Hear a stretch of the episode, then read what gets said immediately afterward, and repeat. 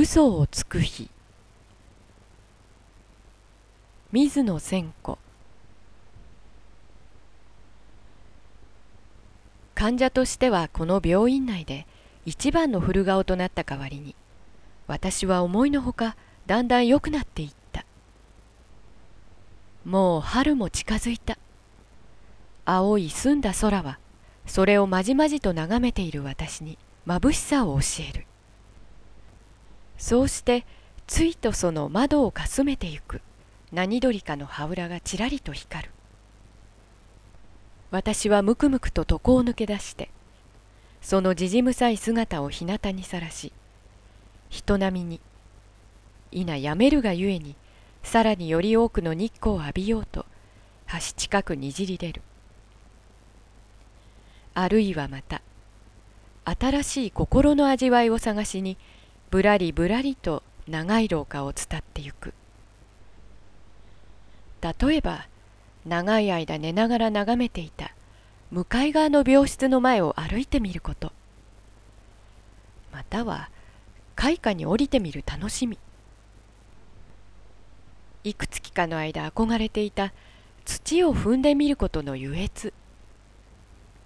しかしそれらのことが毎日滞りなく行われなければこそその期待の楽しみは続く。カタツムリは木の葉の揺らぎにでもその触覚を殻の中に閉じ込めなければならない。かくして私もある日は部屋に閉じて静かにその障害が去るのを待ちつつ横たわるのである。それは大抵わずかではあるが熱とそれから胸部の痛みとのためであった。けれども月日は私の元気に後ろ盾をした。診察室の前の大鏡に映るひっつめイチョウの青白い顔は日に日にいくらかずつ色を直していった。長い間には病院の内も外も私の散歩に慣れて新しい甘味が単純な頭を喜ばすことは少なくなった。それでもなおたった一人の無料さに。ある時はそれが無情に安らかで嬉しかったけれど。歩き慣れた廊下をぶらりぶらりとあてもなく私は病室を出かけてゆく。こうした日の続きに私がふと4月1日が来るのに気がついて喜んだのはその10日ばかりも前のことであった。4月1日。それは薬を飲むことと食べることと眠ることと。それから遊ぶことより他には脳のない人間にとってはまことにおあつらい向きの新規な慰みであった。オールフールズデイ。一年の中にただこの日だけ嘘が許されるほど常に人々の心に正直が保たれてあるとも思えないけれどそれはともかく親しい人たちを大っぴらに騙したり担いだりすることができるのは面白いことに違いない。この幾年かの私の辛酸な生活においてはなかなか思い出せもしなかった。また思い出してもそれを実行するほどの興味を伴わなかった4月バカがようやく死の孤高を逃れてきた回復期の門のあたりで人生の嘘を強楽すべく私を誘ったのであった。私はうっかりしてその日を忘れないようにまたどんな方法で皆を担いでやろうかなどと考えながら4月を待った。もうかれこれ200日近くも病院で暮らしているので院長をはじめ内科の院や看護婦たちとは随分親しみができていた。先生？4月1日がもうじき参りますから油断してらっしゃらないように。ある日私は最後の診察室の寝台を降りながら笑い笑い院長に向かっていった。そう4月ももうじきですね。まったくぐずぐずしておられないな。と若い院長は立ち上がりながら曇りガラスの外の明るい日差しに目をやった瀬川さんもとうとう病院で花見をするようになりましたね。もう2週間もしたら立派に咲きますぜ、この模様じゃ。ええええ、騙したって構いませんとも。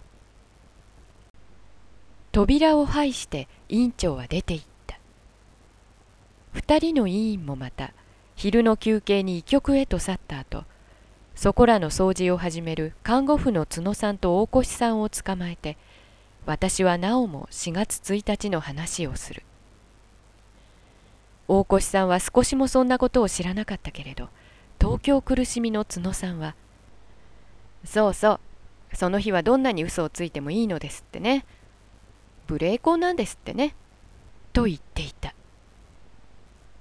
はるかに那須山の煙をなびかせて、風は少しずつへめぐっていたけれど、よく晴れた日が二三日続いた。そうして4月はついに来た。地には青い草が燃えている。日鯉の背の浮かぶ庭の池の飛び石に石霊が降りてきて長い尾を水にたたいている。そうして根性の空この麗しい天下のもとに一体何が世には起こっているのか。私はその朝この日頃の期待にも似ずぼんやりと寝床の中に一日の午前を費やしかけた。なぜかしら頭をそっとしておきたくてちょっとの間体を動かすのが嫌だった。しばらくすると大抵11時半になる近い寺の鐘が一つ二つと余韻を追って突き出された。それから私は間もなく羽織を引っ掛けて病室を出かけていった。いよいよ今日はみんなを担いでやる。そう思って私は微笑を隠した。廊下の中途でふと庭の方に突き出されてある研究室の方に目をやると白い服の人がちらちらしているのがガラス越しに見えた。よく見るとそれは大越さんだったので私はまずその方へと足を向けた。私が研究室に入っていった時に大越さんは小声に唱歌を歌いながらカチカチと試験管を触れ合わせてしきりに尿の検査をやっていた。大越さん。はっおおびっくりした。あらやだ瀬川さん。いらっしゃい。あなたお一人？ええもう嫌になっていたところ。私はあり合わせた椅子の背にもたれてじっと大越さんの様子をうかがった。大丈夫。もう今日のことは忘れている大越さんええあなた今日のバツバツ新聞見て？と私はよくくだらぬ投書などの載っている地方新聞の名を言った。いいえ？と不思議そうに大越さんは私の顔を見る。なぜ？そこで私は思い切ってでたらめを始める。出てるのね。何が？あなたのことがよ。え？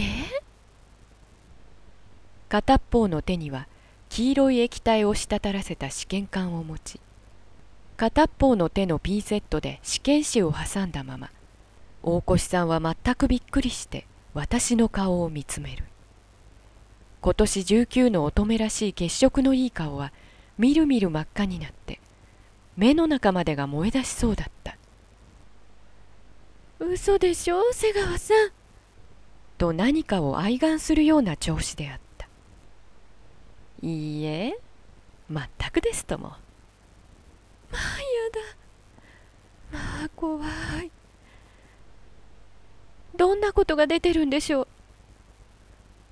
いいえねと投書欄のところに大体は褒めてあるんだけどちょっと冷やかしたようなところもあるの。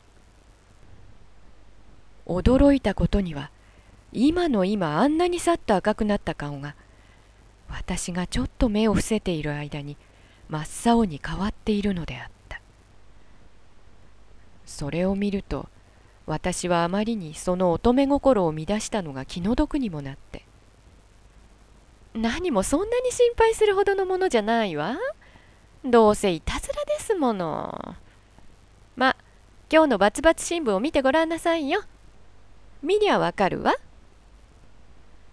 そう言って私は今は仕事も手につかなくなって宿直室に新聞を見に行こうとする大越さんと廊下を左右に分かれた。瀬川さんバツバツ新聞ですね。と二三軒言ってから念を押すように大越さんは振り返って言った。ええそう。三面の下の方。と私はなおもでたらめに答える。大越さんの恐怖と心配に満ちた顔を思い浮かべると少し罪なような気もしたけれどまたそれを笑いに返す時のことを思うと私はさらに元気づいて自然と歪んでくる口元を袖で押さえながら勢い込んでバタバタと診察室の方へかけていった。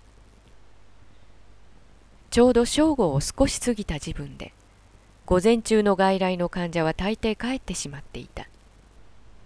薬局の前にはちらほらと薬を待っている人が見えたけれど広い廊下は人影がまれになってそちこちの扉から出てくる白い上着の院や看護婦のみが何か忙しげにどこかへ消えてゆく。いつも今自分は内科も暇なのを知っているので忙しい院長を職務外のことに向けさせるのにちょうどいい折だと私は密かに思った。私が扉を開ける。すると大きな診察机に肘をついてある患者の温度表を見ながら一人の委員に何事かをドイツ語混じりに話している委員長がちらとこっちを振り返る。そうしてそこにキューピーのマザーが私があのおどけ者のキューピーを部屋に飾っておくところから委員長はいつも戯れに私をこう呼んだ。何事かを押しこらえたような顔をして入ってくるのを認めるであろう。